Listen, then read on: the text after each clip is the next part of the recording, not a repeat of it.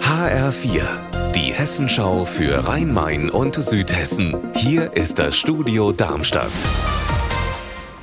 Ich bin Gabi Beck. Hallo. Ungefähr fünf Millionen Menschen leiden in Deutschland unter seltenen Erkrankungen.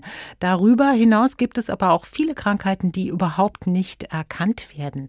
Ein neuer Förderverein der Unikliniken Frankfurt und Gießen-Marburg will da jetzt helfen. HR4-Reporter Tobias Weiler-Mattes, was will der Verein genau machen? Viele Menschen fühlen sich schlecht, haben aber keine Diagnose, die ihnen sagt, du hast die oder die Krankheit. Der neue Förderverein will sich dafür einsetzen, dass die Diagnosen besser werden. Außerdem sollen seltene Erkrankungen bekannter werden. Heute haben deshalb auch Betroffene in der Uniklinik Frankfurt Einblick in ihr Leben mit Krankheiten gegeben.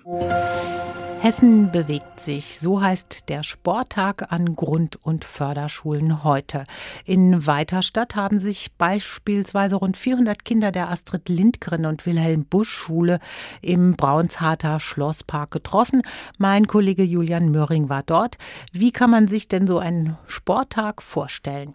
Ja, vor allem laut und wuselig. An über 20 Stationen haben sich hier die Erst- bis Viertklässler gerade körperlich, aber auch stimmlich verausgaben können, etwa beim klassischen Fußballslalom, beim Seilspringen oder auch ausgefalleneren Stationen wie Würfelwettrennen.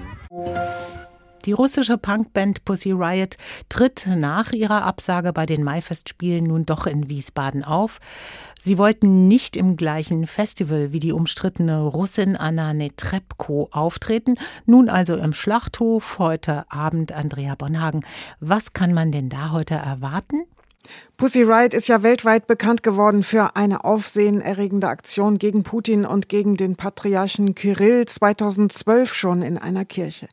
Das sind meist fünf, sechs Menschen auf der Bühne, meist Frauen, mit bunten Strickmützen über dem Kopf und die werden uns mitnehmen ins Gefängnis und zum Hungerstreik.